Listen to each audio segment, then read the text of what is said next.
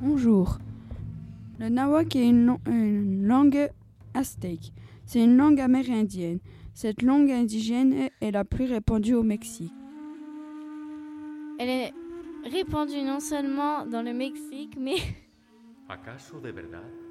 mais encore au milieu des États de l'Amérique.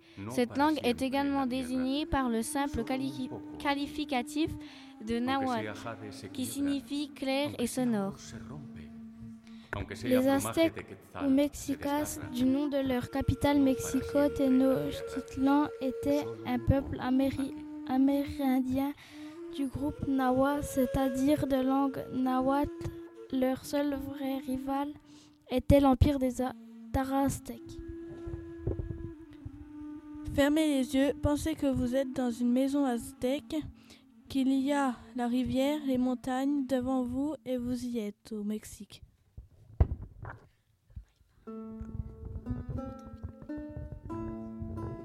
Au revoir, à bientôt.